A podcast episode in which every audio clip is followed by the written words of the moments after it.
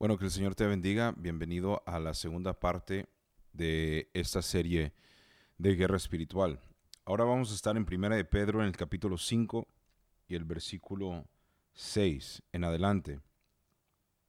Primera de Pedro capítulo 5, versículo 6 en adelante. El pastor ya comenzó esta serie eh, y hemos aprendido sobre las armas, eh, las armas de nuestra milicia, pero ahora vamos a estar enfocados en algo un poquito eh, diferente, otra perspectiva de lo que es la guerra espiritual, siempre dentro del mismo tema. Primera de Pedro en el capítulo 5, versículo 6 dice, humillaos pues bajo la poderosa mano de Dios, para que Él os exalte cuando fuere tiempo, echando toda vuestra ansiedad sobre Él. ¿Sobre quién? Sobre Dios. Porque Él tiene cuidado de vosotros. Sed sobrios y velad, porque vuestro adversario, el diablo, como león rugiente anda alrededor buscando a quien devorar, al cual resistid firmes en la fe, sabiendo que los mismos padecimientos se van cumpliendo en vuestros hermanos en todo el mundo. Dice el versículo 10, más el Dios de toda gracia, que nos llamó a su gloria eterna en Jesucristo, después que hayas padecido un poco de tiempo, Él mismo os perfeccione, afirme, fortalezca y establezca. A Él sea la gloria y el imperio, por los siglos de los siglos. Amén. Padre, te damos gracias por tu fidelidad. Te damos gracias porque tú eres fiel. Háblanos a través de tu palabra, a través de esta enseñanza, para que nosotros podamos entender y recibir. Abre nuestros corazones para recibir y poner por obra, Señor. Abre nuestra mente y nuestros ojos a la realidad de lo que es la guerra espiritual. Te damos a ti la honra y la gloria por siempre y para siempre, en el nombre de Jesús. Amén y amén. Aquí el apóstol Pedro comienza esta sección hablando con una palabra muy interesante y comienza, humillaos pues. Pero antes de que él llegue al versículo 6, me llama la atención que se dirige hacia los jóvenes. Aquí el, apóstol Pedro se está dirigiendo a lo que es la conducta de lo que es la iglesia, eh, cómo apacentar la grey de Dios, cómo pastorear. Eh, y, y, unos versículos antes dice, igualmente jóvenes, están sujetos a los ancianos y todos sumisos unos a otros, revestidos de humildad, porque Dios resiste a los soberbios y da gracia a los humildes.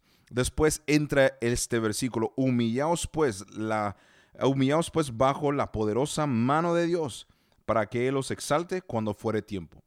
Es interesante que el apóstol Pedro comienza hablando sobre esta mano poderosa de Dios, que debemos de humillarnos. Si nosotros no es que si vamos a entrar a la guerra espiritual, sino más bien cuando nos damos cuenta que estamos en una guerra día a día, es bajo esa poderosa mano de Dios que nosotros podemos ser protegidos.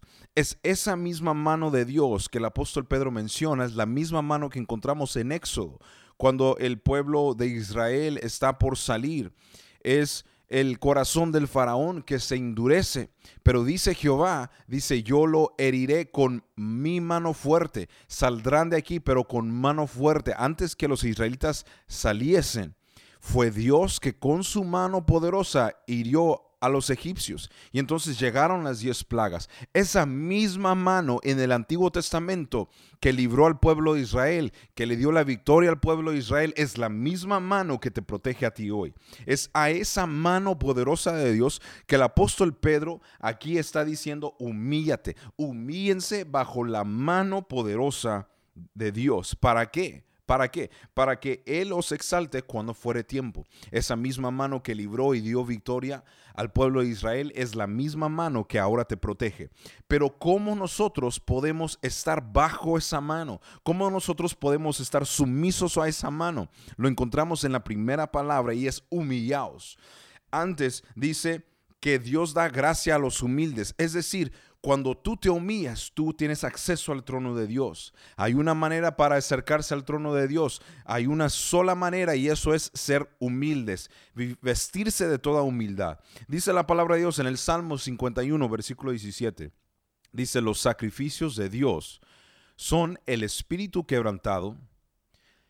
Y después dice, al corazón contrito y humillado, no despreciarás tú, oh Dios.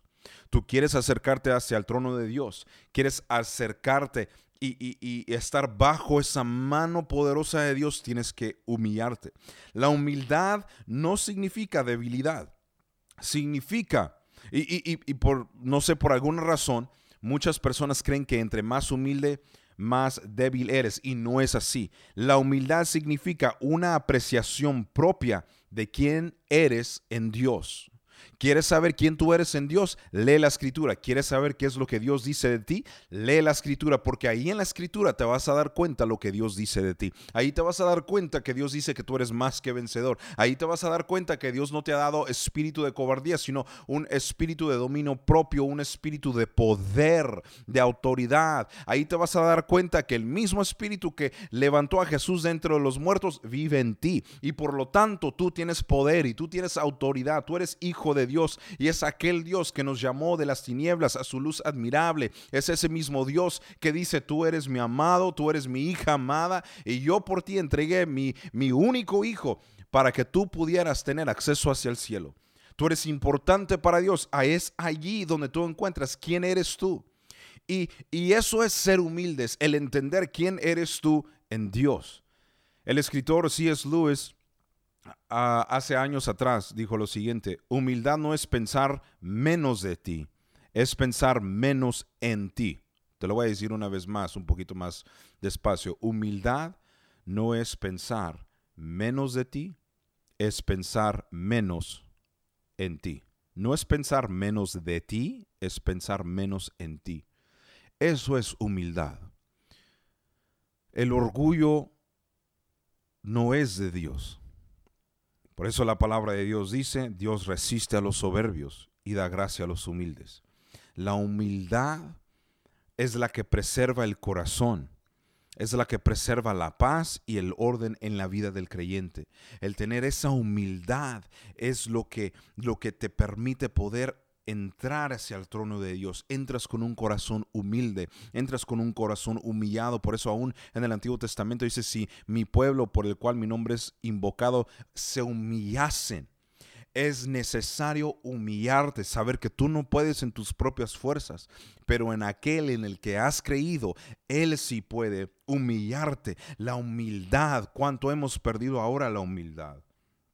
Y dice, Uh, humillaos pues bajo la poderosa mano de Dios para que Él os exalte cuando fuere tiempo, para que Él te dé la victoria cuando sea el tiempo necesario, cuando sea el tiempo exacto. Y es interesante que unos versos atrás también aquí menciona a los jóvenes, dice igualmente jóvenes están sujetos a los ancianos. Y me llama la atención porque cuando hablamos de guerra espiritual, usualmente lo que pensamos es en personas de la antigua, eh, palabrería religiosa. Pero cuando voy a Juan, primera de Juan, capítulo 2 y el versículo 13, me llama la atención que aquí el escritor escribe algo tan impactante. Dice, os escribo a vosotros padres, porque conocéis al que es desde el principio. Después dice, os escribo a vosotros jóvenes, porque habéis vencido al maligno os escribo a vosotros, hijitos, porque habéis conocido al Padre. ¿Quién es el que vence el maligno? Los jóvenes. ¿Quién vencieron al maligno? Los jóvenes. Ahora tú te das cuenta el por qué el entretenimiento, el por qué la música siempre es dirigida a la juventud. Tú puedes pensar en cierta generación y puedes decir, bueno, descríbeme tu corte de cabello, yo te voy a, yo te voy a decir de qué generación tú vienes. Descríbeme la música que te, que te gustaba o que te gusta y yo te voy a describir de qué generación vienes. Dime cuáles son las películas o los, los, eh, eh, eh, los, los shows de televisión, los programas de televisión que a ti te llamaban la atención y yo te voy a decir de qué generación tú vienes. ¿Cuáles son los carros que te gustan? Te voy a decir de qué generación tú vienes. Rápido te das cuenta, porque son las generaciones. Las generaciones son marcadas por la música que escucha, los, eh, eh, los gustos que ellos tenían. ¿Por qué? Porque el entretenimiento, todo es dirigido hacia los jóvenes. ¿Por qué? Porque Satanás entiende que si hay jóvenes en una iglesia, que un grupo de jóvenes que se puede poner de acuerdo para pelear juntos, para ayunar, para clamar, para adorar a Dios, y guerrear juntos, Él queda destruido. Ahora debemos entender que ya Dios nos dio la victoria. Y cuando nosotros peleamos, no peleamos como si estuviéramos peleando para victoria, estamos peleando desde el punto de vista de victoria. ¿Por qué? Porque Jesús ya venció en la cruz del Calvario. Pero así como en el Antiguo Testamento Jehová ya le había prometido al pueblo de Israel la tierra, le dijo, esta es la tierra prometida, ve y vayan a ver. Mandaron a, los espías y ellos fueron y regresaron el reporte de cuántas cosas bonitas había allí, pero también de que la tierra estaba ocupada. Y la tierra estaba ocupada con el enemigo. Ellos tuvieron que llegar y pelear y sacar al enemigo de allí. No fueron a pelear con, con, eh, eh, eh, con el pensamiento, bueno, vamos a ver si de pronto ganamos, vamos a ver, a ver si, si podemos. No, ellos fueron y los derrotaron. ¿Por qué? Porque Jehová dijo, yo ya he entregado esta tierra.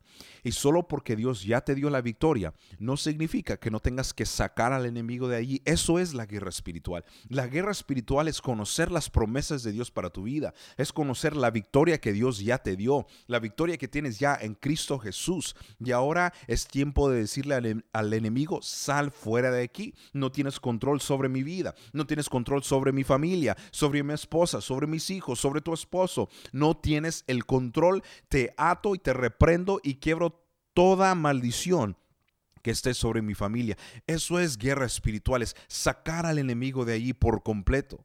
Y lo vemos en la escritura, vez tras vez, y Jehová dio la victoria. ¿Por qué? Porque tenían que pelear. Dios te da a ti la victoria, pero tú tienes que pelear, tú tienes que orar por tus hijos, tú tienes que hacer guerra espiritual en contra del maligno.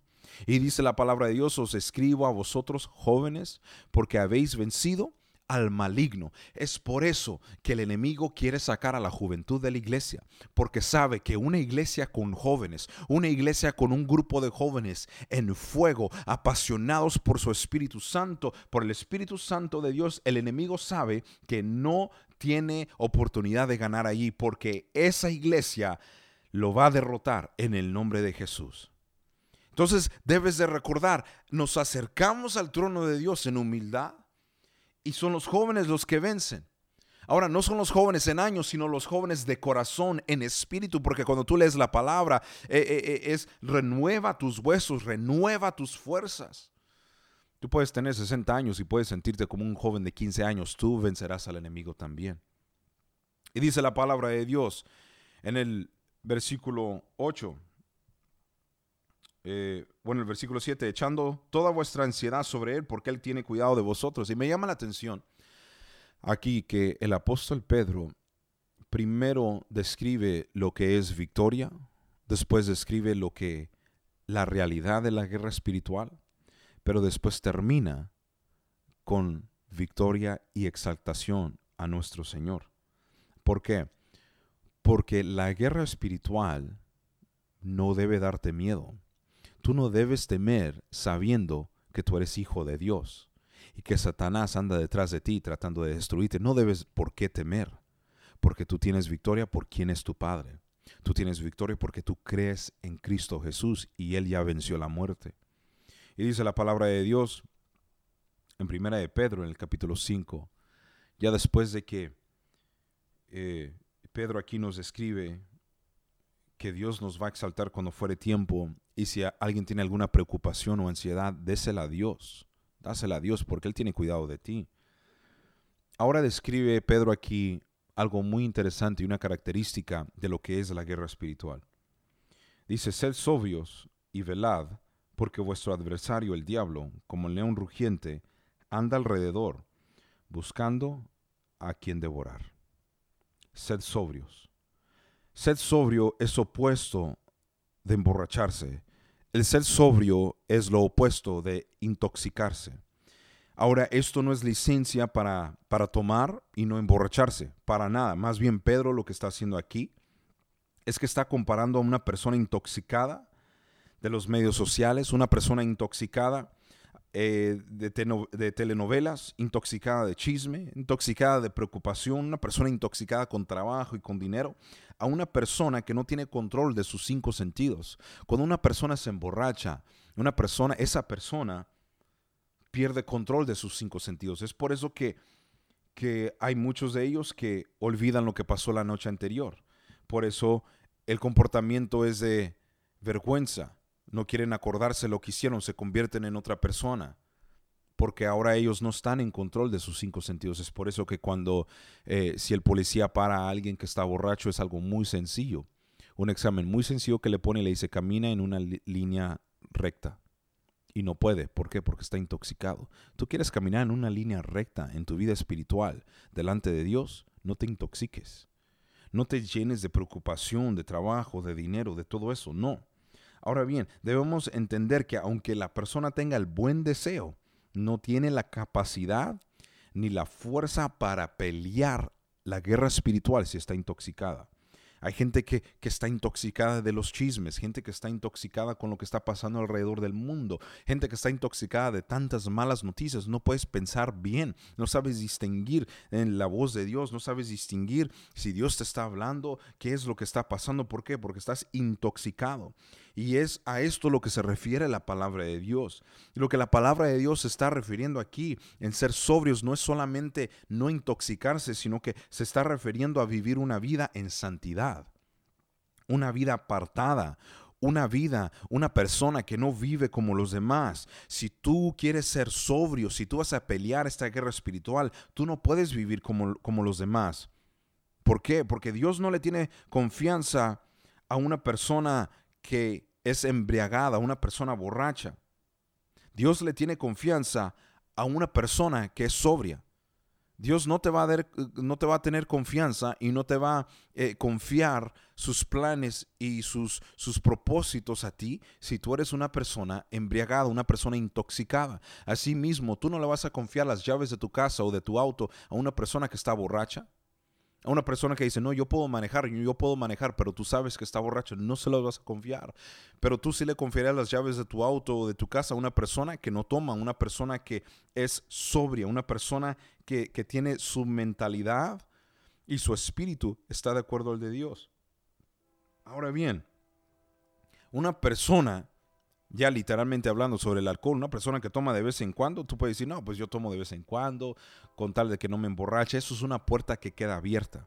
Y ahí Satanás, el diablo, llegará para destruirte. Debes entender que el ser sobrio no es solamente no tomar alcohol, sino no intoxicarse con malas actitudes, no intoxicarse con malas amistades también, porque te intoxican y no puedes interpretar bien lo que Dios está haciendo, lo que Dios te está hablando. La palabra sobrio en el Nuevo Testamento es la palabra nefo, N-E-P-H-O, nefo, que significa, escucha bien, significa eso, significa abstenerse de cualquier intoxicación mental, mental o espiritual. Abstenerse de cualquier intoxicación mental o espiritual. Los pensamientos intoxicantes, las actitudes tóxicas, lo dije, las, las amistades tóxicas. La idea, la idea es pues tener un balance de actitud y temperamento. Y eso solo lo puedes lograr a través del Espíritu Santo. Y es por eso que la palabra de Dios dijo en 2 de Timoteo, en el capítulo 1, versículo 7, porque no nos ha dado Dios espíritu de cobardía, sino de poder, de amor y de dominio propio.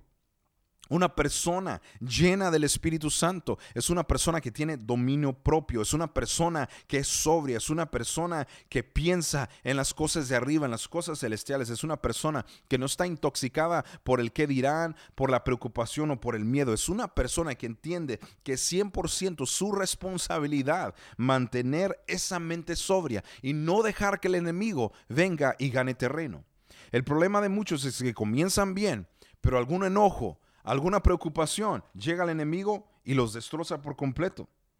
El ser sobrios te libra de ser, de ser afectado por actitudes emocionales o aún los ataques personales.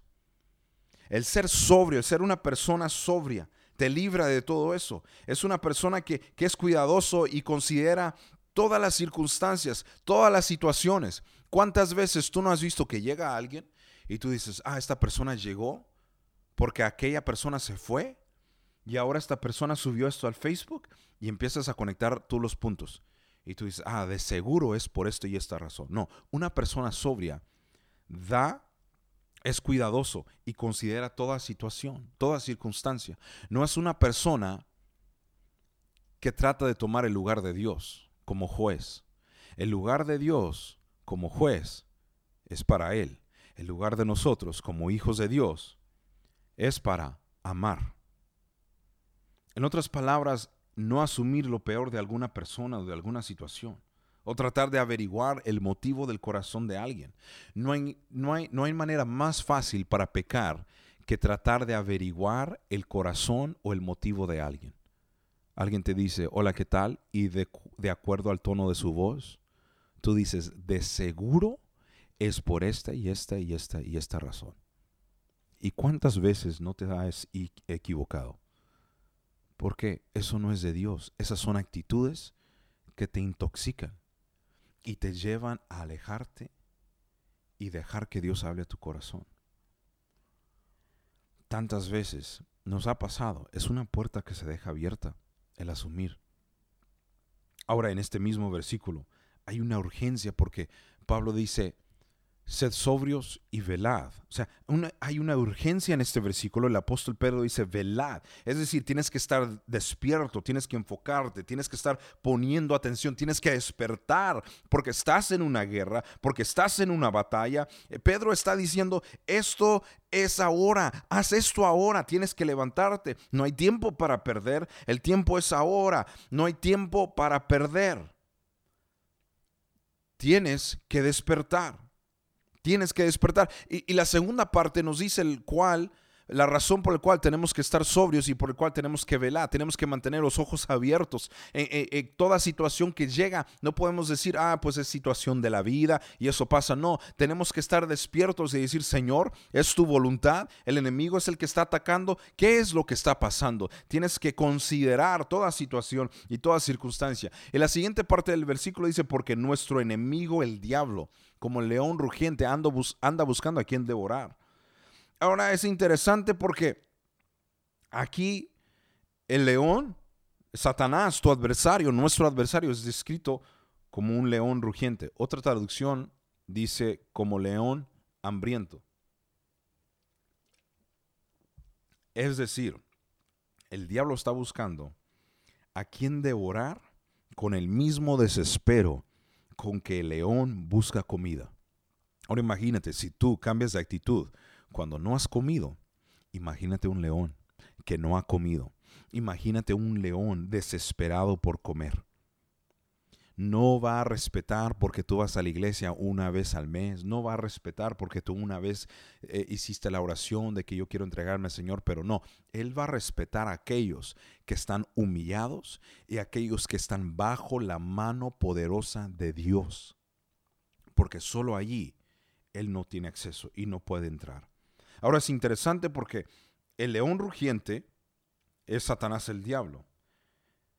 Y una persona intoxicada por las pasiones carnales y por el mundo, es una persona que no se puede defender ante el león hambriento. ¿Sabes por qué?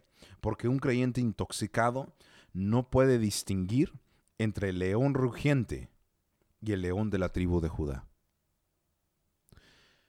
Un cristiano intoxicado mentalmente espiritualmente, que dejas que entre toda clase de basura a tu espíritu, toda clase de basura a tu mente, es un cristiano que no sabe distinguir entre el león rugiente hambriento que lo está buscando para devorar y el león de la tribu de Judá. No sabe distinguir. Por eso existen tantas personas y tantos creyentes que dejan eh, eh, que entren ciertas personas a, su vida, ciertas amistades a su vida. Ellos aceptan trabajos, ellos aceptan proyectos en su vida que lo que hacen, lejos de acercarlos a Dios, los alejan de Dios porque no saben distinguir, porque no saben, ¿es el león rugiente o es el león de la tribu de Judá el que me está trayendo esta oportunidad? ¿Cuánta gente yo conozco que en cuanto ellos encuentran eh, un trabajo que les paga más o un trabajo que les ofrece eh, mejores beneficios, pero tienen que mudarse y dejan de ir a la iglesia, lo que pasa es que su vida espiritual, no solamente la de ellos es afectada, sino la vida espiritual de sus hijos. Y por una decisión mandan a toda su familia al infierno. ¿Por qué? Porque son cristianos intoxicados. Tienes que aprender la diferencia entre el león rugiente hambriento y el león de la tribu de Judá. El león rugiente hambriento tantas veces se presentará a tu vida como una oportunidad para crecer. ¿Cuánta gente yo conozco que dicen, Señor, estoy pidiendo un trabajo, estoy pidiendo un trabajo? ¿Sabes quién más está escuchando esa oración? Satanás, sus demonios. Entonces, ¿qué pasa? Te llaman de un trabajo y te dicen, ¿sabes qué? Ese es el trabajo, eh, te lo ofrecemos, te pagamos a 20 dólares la hora y te emocionas y tú dices, wow, gloria a Dios, esta es una bendición, pero tienes que trabajar los domingos y los miércoles y en realidad no vas a poder ir a la iglesia. Y tú dices, bueno, está bien, eso es de parte de Dios, yo no voy a perder mi salvación, yo voy a seguir buscando de Dios en la casa. Mentiras, mentiras, tú no vas a buscar a Dios en tu casa. Porque si tú buscaras a Dios en tu casa, supieras de antemano, desde el momento que te llamaron, que cualquier persona y cualquier trabajo que te ofrece trabajar los domingos y los miércoles, que va, que te impide ir al culto, adorar a Dios, tú sabes que no es de Dios. ¿Cómo Dios va a pedir tu adoración? ¿Cómo Dios va a pedir un culto de parte de ti y después darte un trabajo que impide que tú le des lo que Dios te está pidiendo? Es que no es, no es difícil. Es sencillo. Pero hay gente tan intoxicada que se muda hasta una hora de aquí, hasta dos horas de aquí, es más, hasta otro estado por el trabajo. ¿Para qué? Es que es mejor oportunidad. Y que Dios que bendice en aquel estado no puede bendecirte aquí. Y que el mismo Dios que está bendiciendo a aquel que trabaja en aquella compañía no te puede bendecir a ti. No, el problema es que no hay fe y nos desesperamos. La gente se desespera. Pero es el león rugiente el que está buscando para devorarte. ¿Sabes por qué? Porque su plan, la Biblia lo dice. Juan capítulo 10, versículo 10. El ladrón no vino si no es para matar, robar y destruir. Y lo que hace primero Satanás es que mata tu deseo por servir a Dios. Viene a robarte el gozo. Por eso hay tanta gente amargada dentro de la iglesia aún. Y el propósito de Satanás es destruirte. Por eso es necesario que tú seas una persona sobria, una persona que no esté intoxicada de las pasiones de este mundo, de que tanto dinero vas a ganar, me voy a hacer rico, me voy a hacer famoso, uy, voy a dejar un legado para todos mis hijos. No, no es nada malo, nada de eso es malo. Cuando es malo es cuando es lo único en lo que piensas y no piensas en la voluntad de Dios para tu vida. Es que Dios, Dios no es un padre ignorante. ¿Tú crees que Él no conoce tus necesidades? ¿Tú crees que Él no sabe que tú tienes necesidades? Él sabe, Él conoce. Pero la guerra no es contra Dios, la guerra es contra Satanás. Tienes que desintoxicarte. Yo por eso tomé la decisión de salirme de los medios sociales, aún con varios jóvenes. Hice el anuncio, dije, ningún joven se va a sumar a, a este reto, pero por seis meses me salí de las redes sociales y para mi sorpresa, hubieron 11 jóvenes que también se sumaron. Y para mi sorpresa aún más grande, de todos esos jóvenes, el 90% son mujeres. ¿Por qué? O sea, ¿qué es lo que está pasando?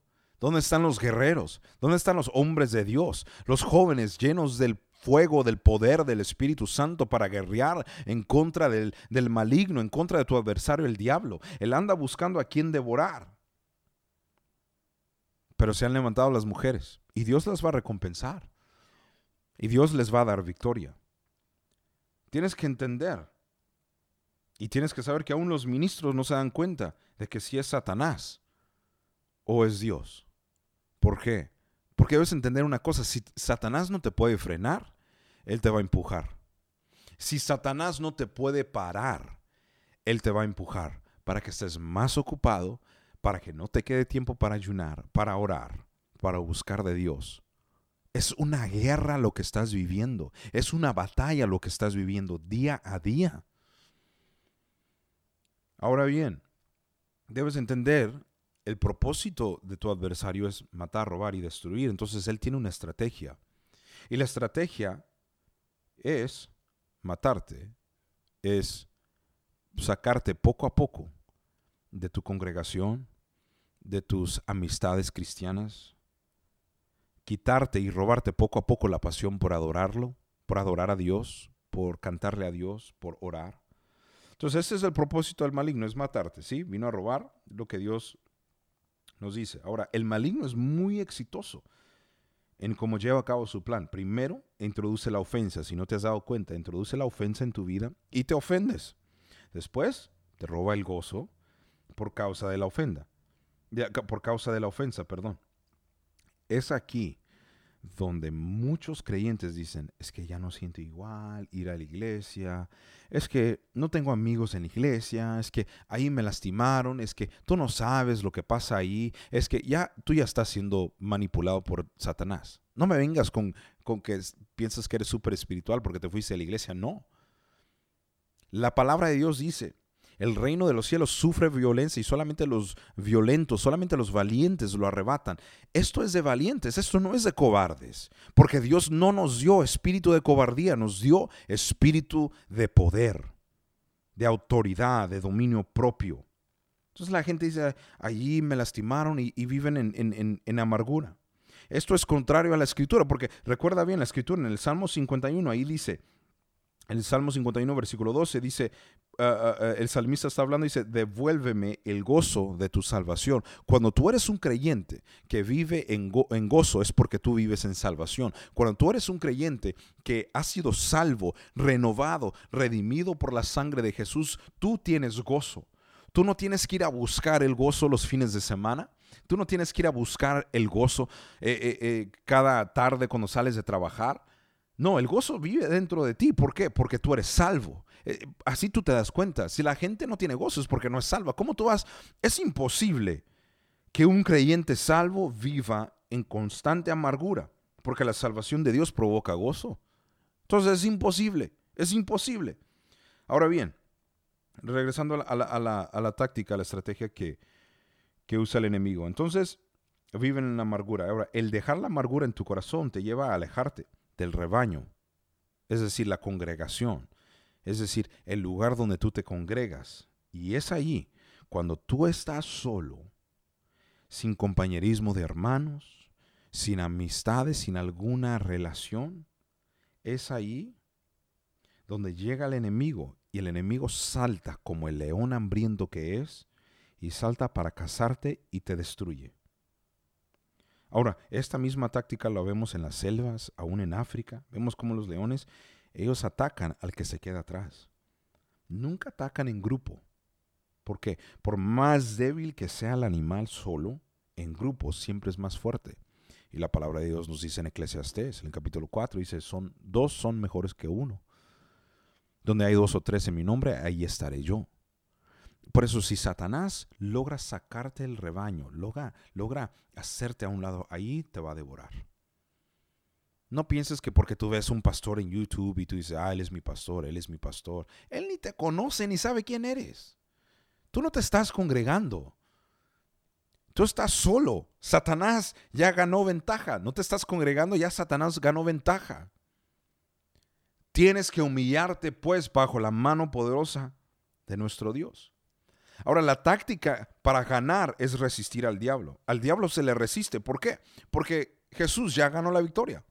Jesús lo derrotó en la cruz del Calvario.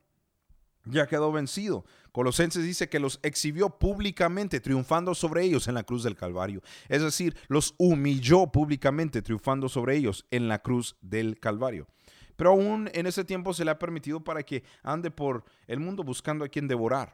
Mi pregunta para ti es, ¿tú te vas a dejar devorar por Satanás? ¿Tú te vas a dejar devorar por tu enemigo? No.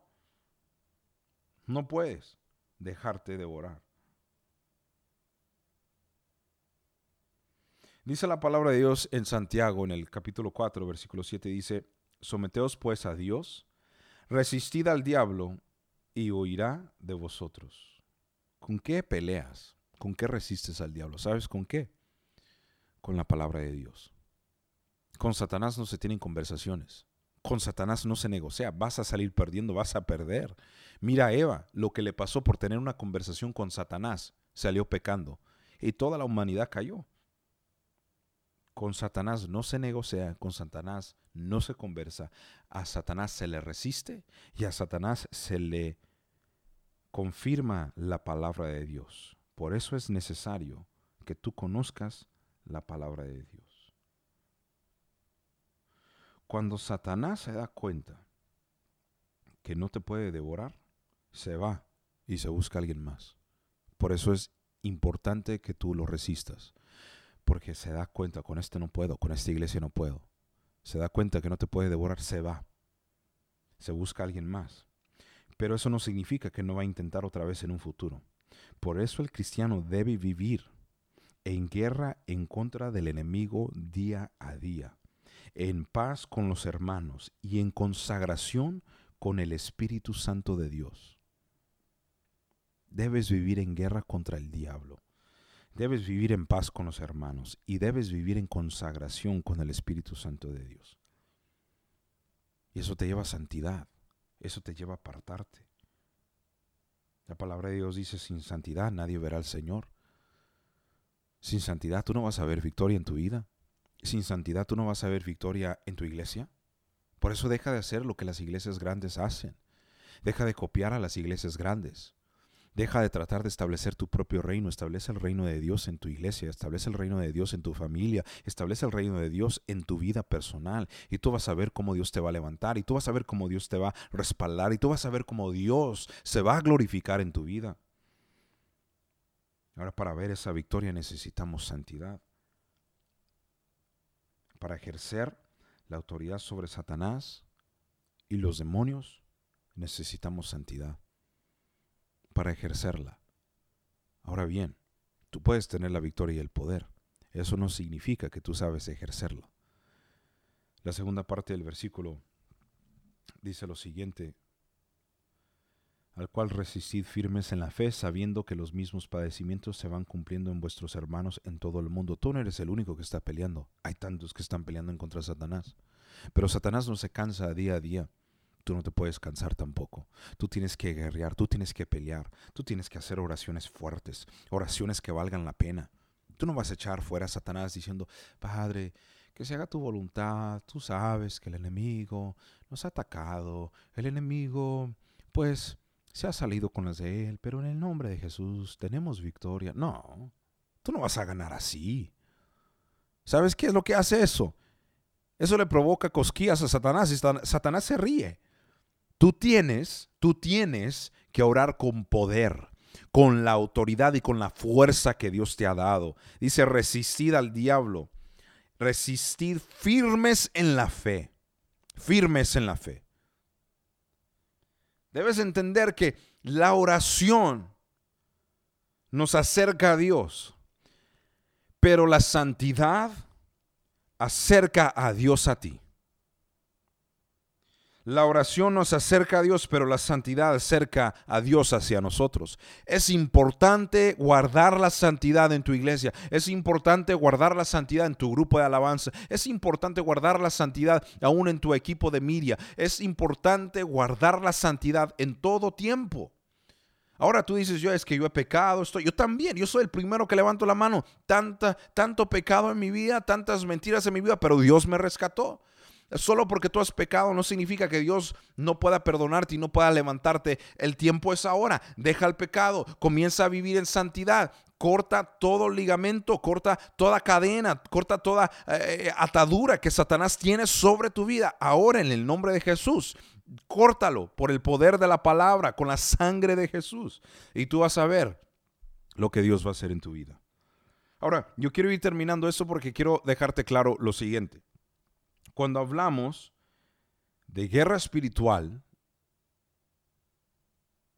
es importante que nosotros no veamos el reino de Dios a través del reino de, Satanás, del reino de las tinieblas. Porque el problema con mucha gente que se mete a lo que es la guerra espiritual, se mete y comienza a ver el reino de Dios a través de los ojos del reino de las tinieblas ven demonios por donde quieran, ven sombras por donde quieran, ven brujos y brujos por donde quieran. Eso no es vivir en libertad. La palabra de Dios dice, si, os, eh, si el Hijo os libertare, seréis verdaderamente libres. Cuando tú eres hijo de Dios, tú vives en libertad. Tú no ves el reino de Dios a través del reino de las tinieblas, no, tú ves el reino de las tinieblas a través del reino de Dios. Por eso el apóstol Pedro comienza aquí con la victoria, diciendo que es Dios quien nos protege, que es Dios quien nos exalta en el tiempo apropiado y también recordando, recordándonos que tenemos una batalla, una guerra contra Satanás el diablo. Pero después termina diciendo, mas el Dios de toda gracia que nos llamó a su gloria eterna en Cristo Jesús, después que hayas padecido un poco de tiempo, es decir, después de que hagas guerreado un poco de tiempo, Él mismo, ese mismo Dios que te protege, ese mismo Dios que te exalta, ese mismo Dios, Él te va a perfeccionar, Él te va a afirmar, Él te va a fortalecer y Él te va a establecer. Y termina, a Él sea la gloria y el imperio por los siglos de los siglos. Amén. ¿Por qué es esto importante?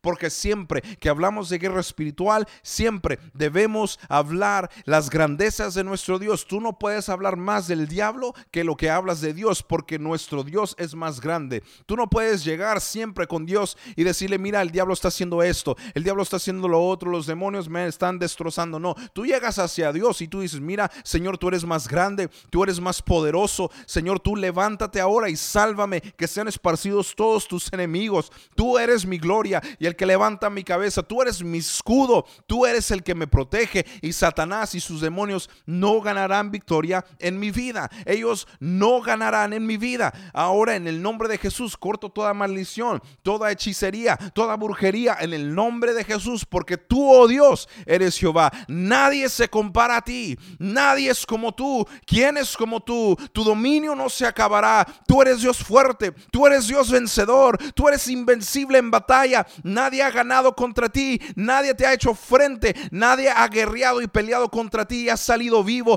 porque tú, oh Jehová, eres el campeón. Nunca has sido derrotado. Así tienes que acercarte tú al trono de Dios y siempre exaltar la grandeza de Dios. Entonces, deja de llegarle a Dios con hablándole de tus problemas y háblale a tus problemas y dile a tus problemas qué tan grande es tu Dios. Y tú vas a ver lo que Dios va a hacer en tu vida. Así que quiero dejarte con esto. Recuerda, recuerda que tú ya tienes la batalla. Recuerda que tú ya has ganado. Quiero darte tres claves o tres cosas porque hay mucha gente que tiene miedo a esto. Yo no sé por qué. Si llega tu vecino, el hijo de tu vecino le dice a tus hijos, tú si eres padre o madre, si llega el hijo de tu vecino y dice, le dicen a tus hijos, yo mañana le voy a quitar todo el dinero de la cuenta bancaria a tu papá, porque ustedes me caen mal, no los quiero. Y tu hijo llega y dice, mamá, papá, el vecino nos amenaza con quitarnos todo dice que para mañana no vamos a tener casa, que nos va a quitar los autos, nos va a robar el dinero de la cuenta bancaria. ¿Cuál es tu reacción? Si ese niño, hijo de los vecinos, llega y te dice eso, ¿cuál es tu reacción? Te atemorizas, tú dices, ay Señor, ¿Qué debo hacer? Ay, tengo miedo, Padre. ¿Qué voy a hacer, Padre Santo de la Gloria? ¿Qué voy a hacer? Uy, no, me va a robar este niño de 10, 15 años, me va a robar todo el dinero que tengo en el banco. Y para mañana, Señor, Él amenaza que me va a quitar la, la casa, me va a quitar los datos, Señor Padre. No, ¿cuál es tu reacción? ¿Sabes cuál es tu reacción? Te ríes. ¿Por qué? Porque es solamente un niño. Porque Él no tiene la autoridad. Y asimismo, tú eres hijo de Dios. Y Satanás y sus hijos, sus demonios, las huestes espirituales, pueden levantarse y pueden amenazar con lo que ellos quieran. Pero cuando tú sabes quién es tu Padre, cuando tú sabes quién pelea por ti, no tienes por qué atemorizarte. ¿Por qué? Porque Jehová cuida de sus hijos. Porque Jehová cuida de los suyos porque es el Dios de Israel, el poderoso de Israel, el que me cuida al dormirme, al entrar, al salir, al despertarme. Es Jehová quien me cuida y nada ni nadie me puede alejar de su mano poderosa. No tienes por qué atemorizarte, no tienes por qué temer. Entonces quiero dejarte con esto. ¿Quieres romper con el miedo? El miedo lo usa Satanás para para que tú no te levantes y para que no ejerzas la autoridad que ya se te ha sido dada. Entonces, para romper con este miedo, yo te voy a dar tres cosas prácticas para que hagas en tu casa, aún si me estás escuchando en tu carro o donde quiera que, que sea. Número uno, canta fuerte. Canta fuerte. Pon alabanzas de guerra y canta fuerte, con fuerza, sin que te importe quién te escuche, en la casa, en la iglesia o aún en los lugares públicos. Tú canta fuerte, tú engrandece a Dios, tú exalta a Dios. Grita como loco, como loca, y di gloria a Dios. Gracias Señor. Demuestra tu gratitud, pero canta fuerte. Número dos, ora oraciones fuertes. O sea, levanta tu voz y dile al miedo que se tiene que ir. Vas a sentir como que escalofríos. En ese momento ora más fuerte y ora con la palabra. Y dile, di en tu oración, no tengo espíritu de cobardía, sino espíritu de poder en el nombre de Jesús. Me levantaré en el nombre de Jesús. Y ora con fuerza. Y vas a ver cómo el miedo poco a poco se va a ir, se va, ese espíritu de miedo se va. Y número tres, quiero dejarte con este último consejo, número tres, enójate con el diablo. Por favor, enójate con el diablo. Tanta gente que le tiene miedo, enójate con él, enójate. Y tú vas a ver cómo tu vida va a cambiar. Que Dios te bendiga. Si tú has escuchado este mensaje y tú dices, yo quiero ser hijo de Dios, yo quiero acercarme a Dios, quiero reconciliarme o quiero aceptar a Jesús como mi único y suficiente Salvador, yo te voy a invitar, yo te voy a invitar, perdón, para que hagas esta oración conmigo. Di, Señor Jesús, hoy en este día me entrego a ti. Reconozco a Jesús, tu Hijo, como mi único y suficiente Salvador. Reconozco que soy pecador. Ven tú, Señor, a morar a mi vida lávame, límpiame, perdona mis pecados y escribe mi nombre en el libro de la vida. Te confieso a ti como mi único y suficiente Salvador. Y yo te doy gracias por esta nueva vida. En el nombre de Jesús. Amén. Si tú hiciste esa oración por primera vez o te reconciliaste con el Señor, por favor, mándanos un mensaje en Facebook, Iglesia Filadelfia Central mándanos un mensaje en Instagram, Iglesia Filadelfia Central, o búscanos en la página de internet filadelfiacentral.org. Y nos gustaría saludarte, nos gustaría orar por ti. Gracias por conectarte ahora en este día y oramos para que Dios te exalte y salgas victorioso en la guerra espiritual, lo que estés enfrentando. Que Dios te bendiga.